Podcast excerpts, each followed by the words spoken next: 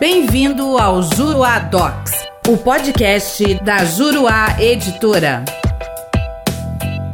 Olá, meu nome é Márcio Augusto Nascimento, juiz federal há 20 anos. Antes disso, trabalhei 7 anos na Receita Federal, primeiro como técnico e depois como auditor fiscal. Sou coautor do livro Comentários ao Código Tributário Nacional, CTN Vivo da Juradox. Hoje vamos falar sobre um assunto que está muito em discussão na área tributária. A questão polêmica é que é a seguinte: devemos aplicar o artigo 150, parágrafo 4 ou o artigo 173, inciso 1 para fins de decadência em relação aos tributos declarados pelo contribuinte, o chamado autolançamento. Existe uma discussão grande nisso, porque quando o contribuinte faz a declaração de tributos para a Receita Federal através da DCTF, ele constitui o crédito tributário quando o contribuinte entrega a DCTF para a Receita Federal, ele constitui o lançamento tributário, ou seja, faz o autolançamento. Se ele faz o autolançamento e não paga os tributos, o que acontece? É necessário fazer um lançamento ou não? A jurisprudência, através da súmula 436 do STJ, definiu que se o contribuinte faz a declaração dos tributos, ele confessa aqueles débitos e não é necessário mais fazer o lançamento tributário para a constituição do crédito tributário. O STJ definiu através da súmula 436 que a partir do momento que o contribuinte entrega a declaração e confessa os débitos tributários, a Receita Federal, o fisco, não tem mais necessidade de realizar atividade de lançamento tributário. Portanto, o crédito tributário está constituído e não está mais sujeito a decadência.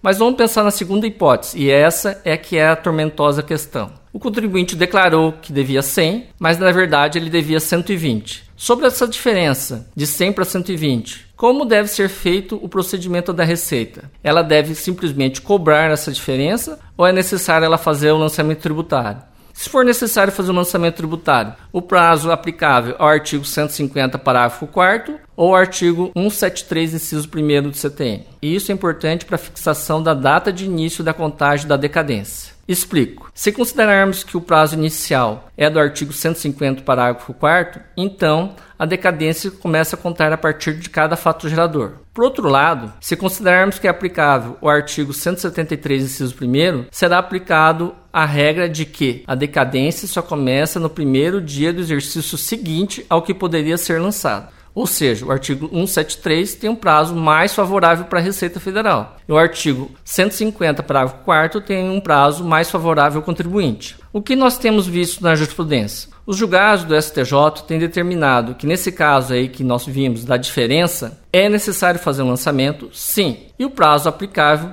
nesse caso é o artigo 150, parágrafo 4 ou seja, a decadência começa a contar a partir de cada fato gerador. Aqueles tributos que já foram declarados pelo contribuinte, por evidente, já foram auto-lançados e não estão mais sujeitos ao prazo decadencial, e sim ao prazo de prescrição de 5 anos para cobrança pela Receita Federal. Em relação aos tributos que não foram declarados pelo contribuinte, ou seja, ele não declarou nada e estava devendo aquele determinado tributo, é necessário sim efetivar o lançamento tributário, mas nesse caso, como não houve declaração parcial do tributo devido, será aplicável o artigo 173, inciso 1, que determina que o prazo decadencial começará no primeiro dia do exercício seguinte ao que poderia ter sido lançado, no artigo 173, inciso 1. Então, a conclusão conclusão que chegamos é que o prazo decadencial, iniciando-se a partir do fato gerador, previsto no artigo 150, parágrafo 4 somente é utilizado em relação aos tributos que foram declarados, mas não foram declarados de forma total. Ou seja, o contribuinte declarou 100, mas devia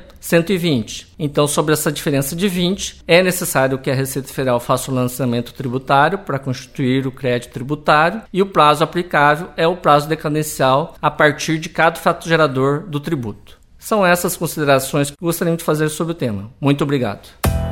Nosso podcast fica por aqui. Com o Juroadox, faça mais, faça melhor. Até o próximo.